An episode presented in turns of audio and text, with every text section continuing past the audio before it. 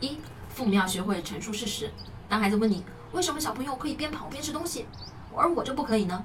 你是不是会说不要学他，这是坏行为？你这样的回答呀，会使孩子认为好孩子就是规则的标准，这样的孩子就做不到真正的明辨是非了。家长一定要学会陈述事实。吃东西的时候，我们需要坐下来好好吃，边跑边吃就会使食物呛入气管，发生危险。如果想吃零食的话，我们可以坐下来吃完再去玩，这就是陈述事实。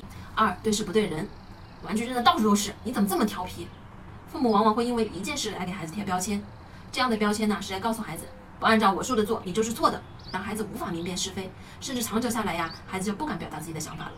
玩具也是你的朋友，请把你的朋友送回家吧。对事不对人，让孩子学会包容和理解他人。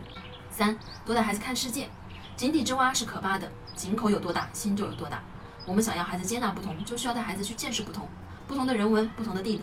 让孩子见识的多，才有勇气探索更多的不同，自然就会更容易接纳不同。